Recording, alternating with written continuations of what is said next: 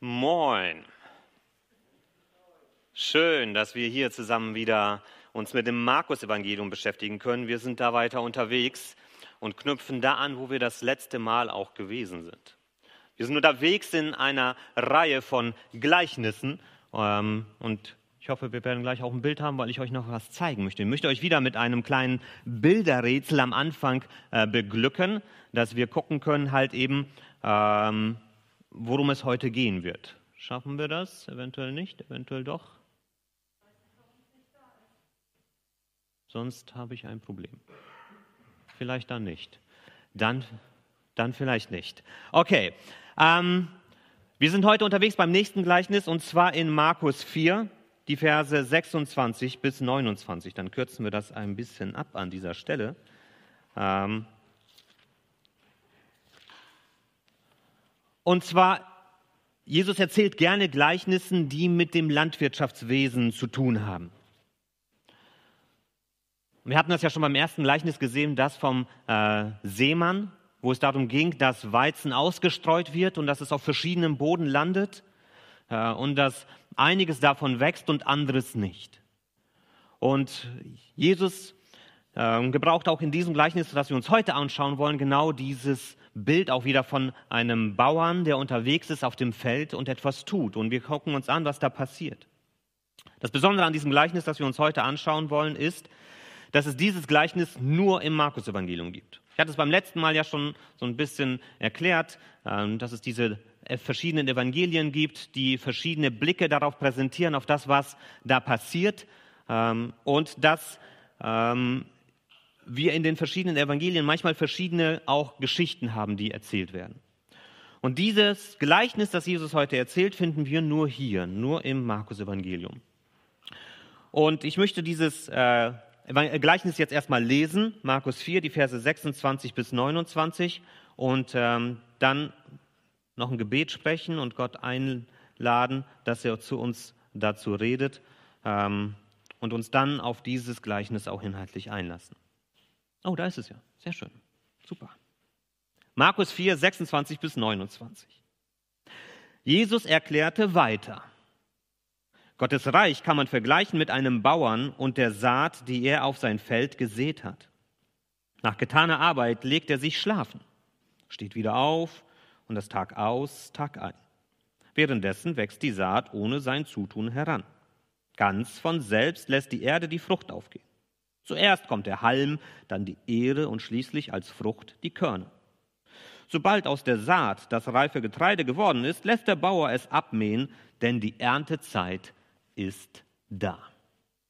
Ein kurzer Text und doch sehr inhaltsvoll. Lass ich jetzt mal ein Gebet sprechen und dann lassen wir uns auf diesen Text ein. Jesus, danke dafür, dass du zu uns gesprochen hast, zu den Menschen damals und durch die Bibel zu uns heute. Und danke, dass das nichts an Wert verloren hat, sondern dass es immer noch ganz aktuell für unser Leben ist.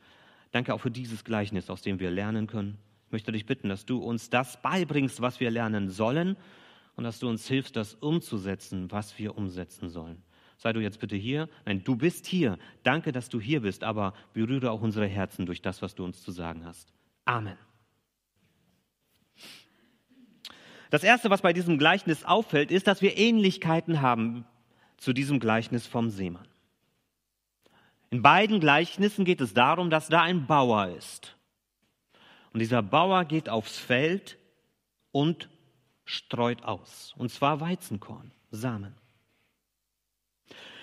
Die Frage beim ersten Gleichnis mit diesen vier Böden war, wieso wächst manches Korn und anderes wächst nicht? Das war die Frage, die das erste Gleichnis äh, bestimmt hat.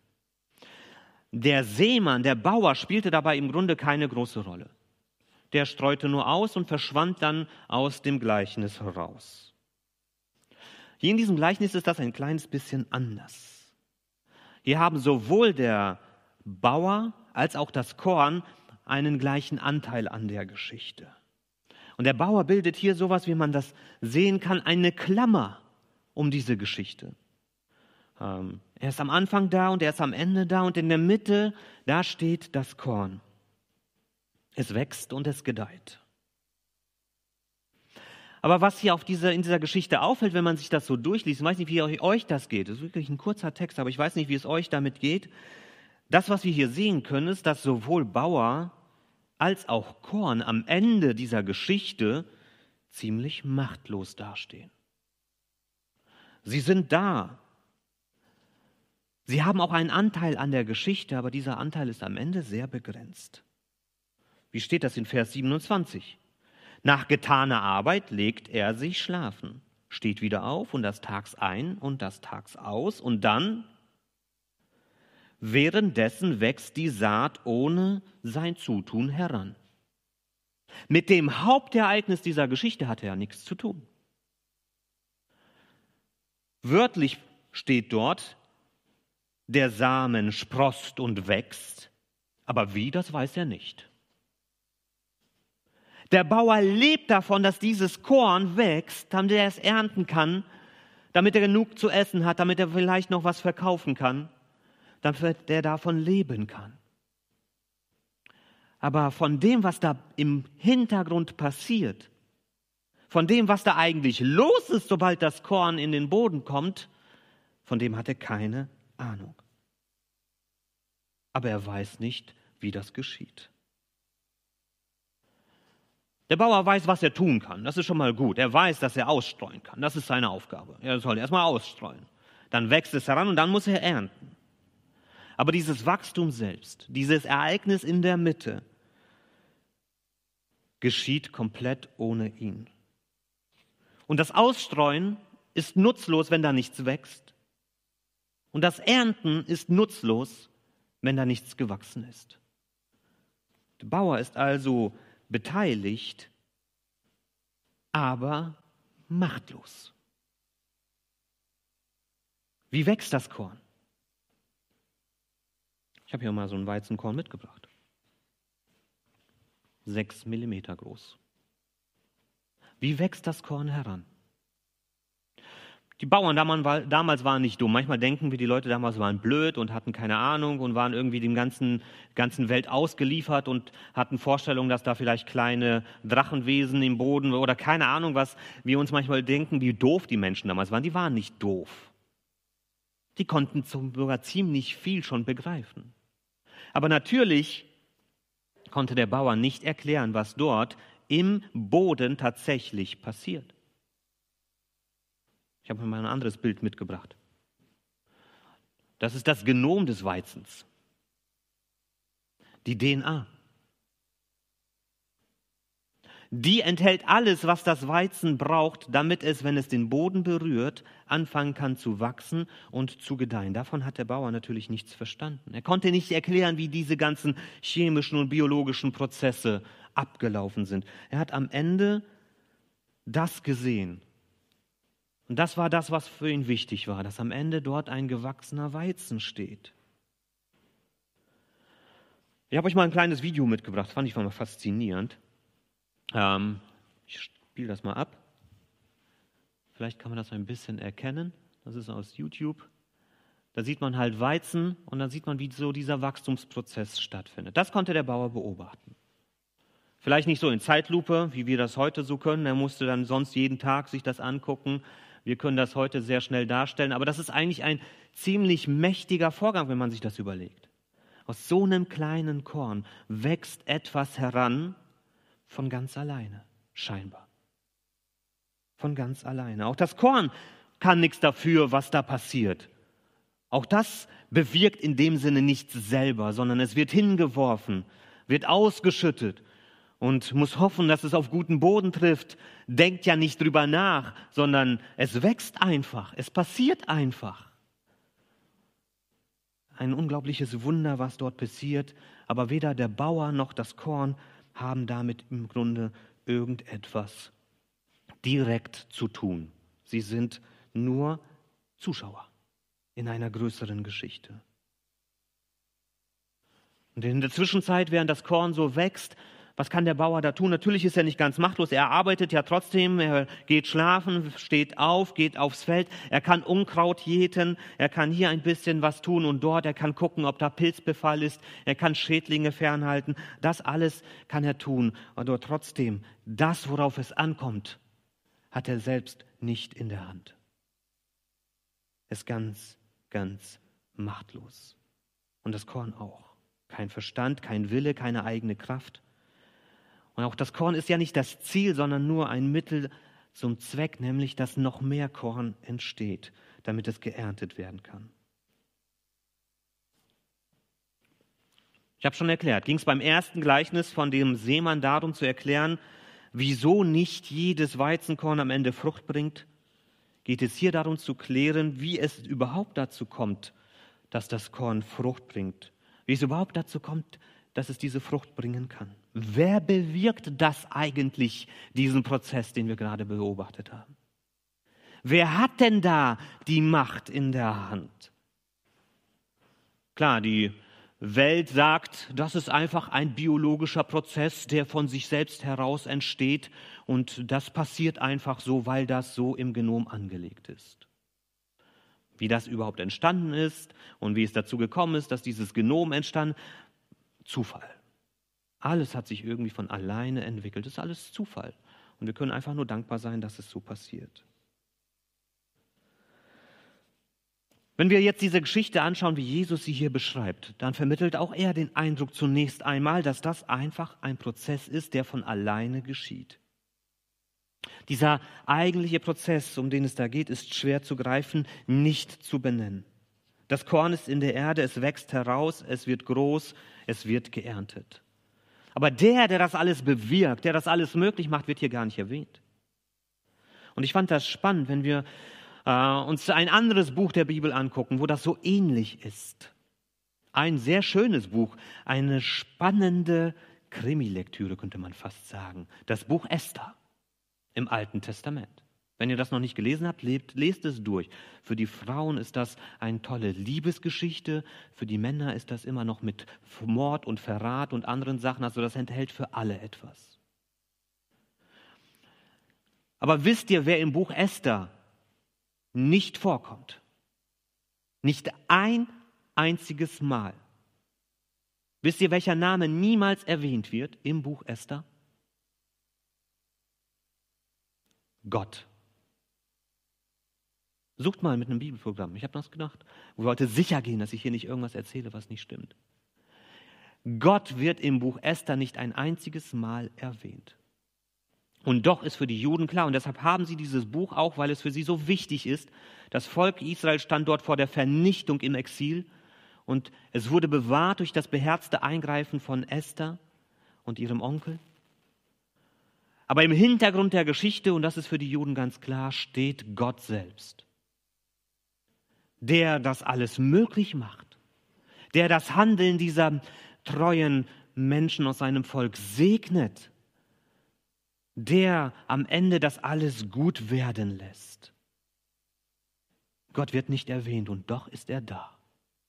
Er füllt die Lücke, die dort in dieser Geschichte auftaucht, wenn man sich fragt, wer macht das möglich. Und so ist es auch hier. Gott wirkt hier im Hintergrund. Es ist seine Macht, die das möglich macht. Bauer und Korn sind machtlos, aber Gott nicht. Er macht es möglich. Wir sehen hier Gott als Schöpfergott, der den Kreislauf des Lebens in Gang gesetzt hat. Er hat dem Korn eingegeben, dass es wachsen darf, wenn es den Boden berührt. Er hat der, dem Boden die, die natürlichen Stoffe gegeben, die dieses Wachstum ermöglichen. Er schenkt die Sonne, die das Korn nach oben reifen lässt. Er macht das alles möglich. Und er gibt dem Bauern am Ende das, was er möchte, noch mehr Korn. Und es gibt dem Korn das, was es möchte. Es möchte im Boden aufgehen und neue Frucht bilden. Was möchte uns jetzt Jesus hier aber mit diesem Gleichnis ausdrücken? Es steht so da in der Luft und ich weiß nicht, wieso Matthäus und Lukas das nicht aufgegriffen haben. Vielleicht haben sie sich auch ein bisschen schwer getan damit. Es steht hier so in der Luft, es wird einfach nur erzählt, der legt sich schlafen und das Korn ist am Ende da. Was sagt uns das über das Reich Gottes jetzt? Darum geht es ja. Gottes Reich kann man vergleichen, sagt Jesus. Was sagt uns das über das Reich Gottes? Und wenn ich diesen Text so lese, dann kommt mir ein Begriff in den Sinn. Ist vielleicht ein bisschen klein, Hätte ich größer machen können. Gelassenheit. Ich lese hier eine ganz große Portion an Gelassenheit heraus. Was ist Gelassenheit? Wie könnte man Gelassenheit umschreiben? Habt ihr vielleicht eine Idee? Habt ihr vielleicht einen anderen Begriff dafür?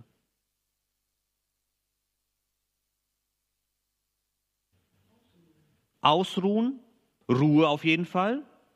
Was noch? Komm mal runter, bleib mal chillig. Was noch?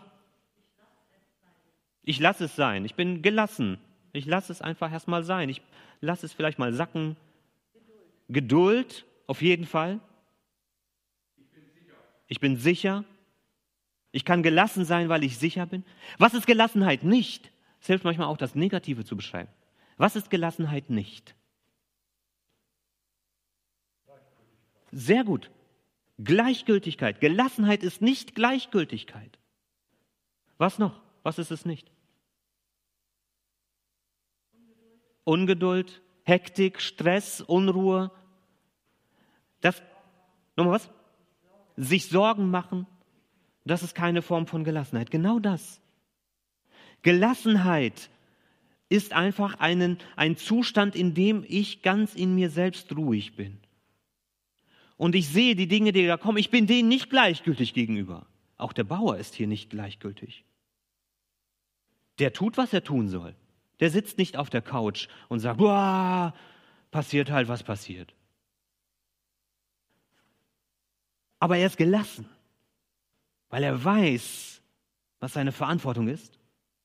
Und er weiß, was seine Verantwortung nicht ist. Und ich spüre hier in diesem Text nichts von Hektik, von Unruhe, von Panik. Ich sehe hier keinen Aktivismus, aber eben auch keine Gleichgültigkeit und keine Faulheit.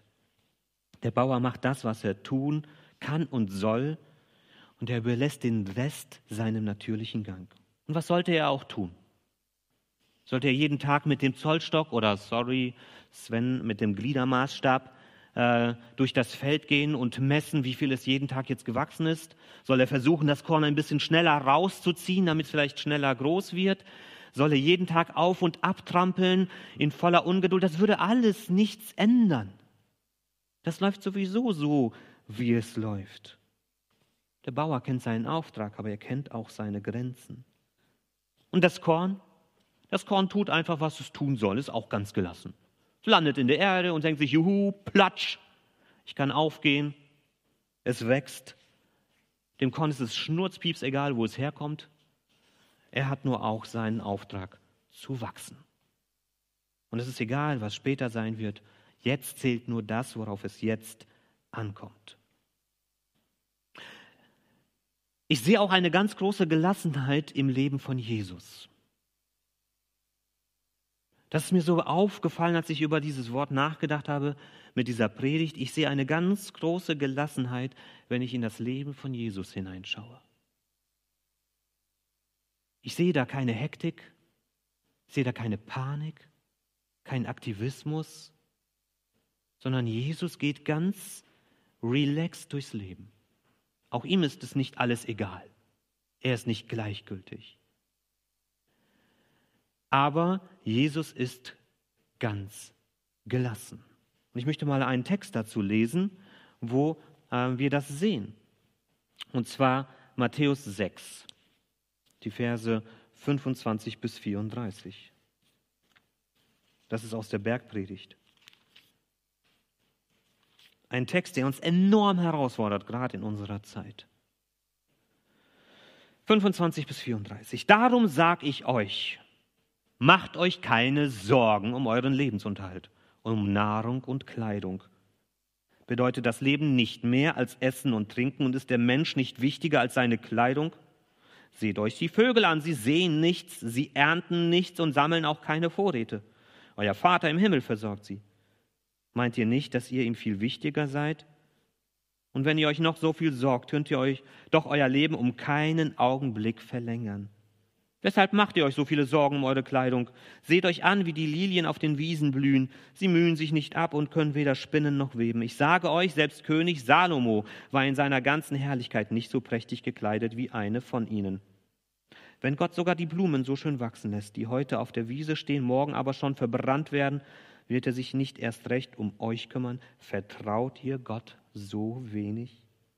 Macht euch also keine Sorgen und fragt nicht, was werden wir genug zu essen haben und was werden wir trinken, was sollen wir anziehen? Nur Menschen, die Gott nicht kennen, lassen sich von solchen Dingen bestimmen.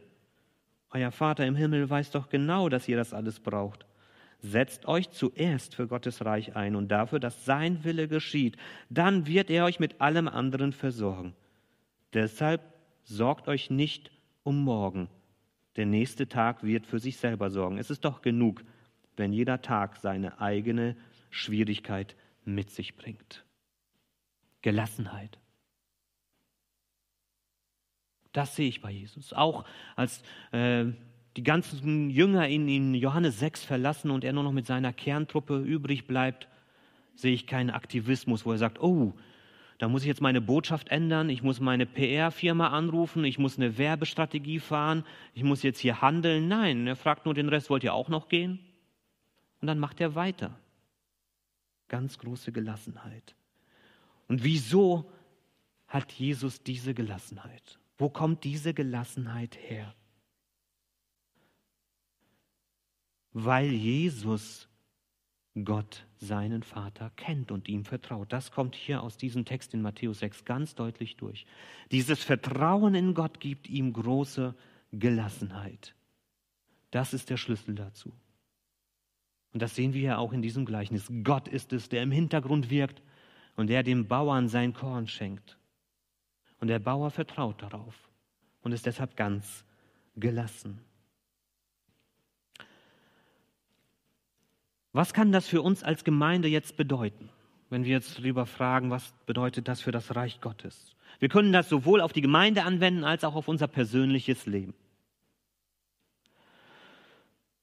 Und das, was ich mir wünsche und das, was dieser Text mir so mitgibt, ist, ich wünsche mir einfach eine gelassene Gemeinde.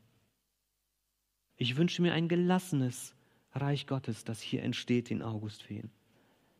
Eine entspannte, eine gelöste, eine lockere, eine relaxte Gemeinde. Und ich weiß, dass ich nicht immer der Erste bin, der dazu beiträgt in meiner Art. Als kleiner Choleriker, der auch manchmal äh, auf den Putz haut. Das weiß ich. Und deshalb wünsche ich mir das auch für mich, entspannt zu sein. Und oft erleben wir aber Gemeinde anders. Ich habe mal zwei Bilder mitgebracht. Zwei Pole, in denen wir Gemeinde vielleicht manchmal so wiederfinden. Das eine ist, ist ein bisschen schwer hier zu sehen, so dieses apokalyptische, die Welt geht unter, alles wird kaputt gehen, ganz unentspannt. Wir müssen jetzt was tun, wir müssen handeln. Und das andere ist manchmal eher so dieses fatalistische, oh, die Welt brennt um uns herum, ist mir alles egal, ist alles okay, this is fine, ist alles gut. Ich sehe beides nicht hier in diesem Gleichnis. Sondern ich sehe einen anderen Zugang zur Gemeinde. Einen entspannten, einen relaxten Zugang, der nicht gleichgültig ist, dem nicht alles egal ist. Es gibt wichtige Themen, es gibt wichtige Dinge, über die wir uns Gedanken machen müssen, aber in der richtigen Art und Weise. In einer, einem tiefen Gottvertrauen. Diese Gemeinde wird nicht zerbrechen, weil du etwas falsch machst. Natürlich, je mehr Verantwortung man hat, umso mehr kann man kaputt machen. Aber es liegt nicht an dir und diese Gemeinde wird nicht blühen, nur weil es dich gibt. Sondern das, worauf es ankommt, ist, dass wir als Gemeinde unseren Weg immer wieder neu zu Gott gehen. Und dass wir auf ihn lernen zu vertrauen. Dass wir weder eine Gemeinde sind, der alles egal ist, noch eine Gemeinde ist, die hyperaktiv ist, die meint, sie müsste das alles selber in die Hand nehmen. Sondern ich wünsche mir, dass wir eine Gemeinde sind, die immer mehr ihr Vertrauen auf Gott setzt und von dort aus den Rest erwartet, was passiert. Und von ihm her erwartet, dass etwas bewegt wird bei uns. Dass er die Frucht wachsen lässt. Dass er uns als Gemeinde verändert. Dass er mich verändert dass er an mir arbeitet. Und wenn er mich verändert, verändert er die Gemeinde. Darin liegt eine unglaubliche Chance, wenn wir das für uns als Gemeinde entdecken. Und ich glaube, es war nie wichtiger als in unserer Zeit, dass wir es lernen, eine entspannte, gelassene Gemeinde zu sein. Ich glaube, es gibt nichts Attraktiveres als eine entspannte, gelassene Gemeinde, die in sich ruht, in Christus ruht, die weiß, was ihr Auftrag ist und die weiß, was ihre Grenzen sind die nicht sagt, es soll passieren, was passiert, und die nicht sagt, wir müssen jetzt unbedingt das alles in die Wege leiten, weil sonst ist alles zu Ende. Sondern die immer noch zu Gott kommt und sagt, was ist jetzt dran? Was ist unser Auftrag, Jesus? Was ist mein Auftrag? Wo siehst du mich jetzt hier? Wo siehst du uns hier in August Feen? Dass wir uns so im Vertrauen auf Gott zu bewegen und auch wir ganz persönlich als Christen ich wünsche mir gelassene Christen. Nicht Christen im Widerstand und nicht Christen in der Ergebung, die alles hinnehmen. Beides ist kein entspanntes Christsein, sondern ich wünsche mir Christen, die ganz tief in Jesus Christus ruhen, die eine Sicherheit haben. Und diese Sicherheit macht es möglich, dass wir nicht von Rattenfängern eingefangen werden, die es ja auch in der christlichen Welt gibt. Die Menschen binden an sich und ihnen Sachen versprechen, die sie nie einhalten können. Ich wünsche mir eine entspannte, gelassene Gemeinde von entspannten, gelassenen Christen, die sich dadurch auszeichnen, dass sie tief verbunden sind in der Gemeinschaft mit Jesus Christus. Und dass wir dafür unsere Kraft investieren, diese Gemeinschaft zu stärken, diese Beziehung zu Christus zu stärken. Und dass wir dann daraus den Rest wachsen lassen, auch in unserem eigenen Leben. Dass wir uns da Jesus zum Vorbild nehmen. Seine Gelassenheit bestand darin, dass er ganz tief verbunden war mit dem Vater. Und das dürfen wir für uns auch erleben. Das ist nicht nur Jesus vorbehalten, sondern wenn du dich auf Jesus einlässt, darfst du diese Gelassenheit von Jesus auch in dein Leben hineinlassen. Und so dürfen wir aus diesem Gleichnis Folgendes mitnehmen. Glaube gelassen. Das ist das, worum es geht. Glaube gelassen. Tu im Leben das Deine, das, was wichtig und richtig ist, und vertraue Gott. Er sorgt für das Seine. So wie der Bauer.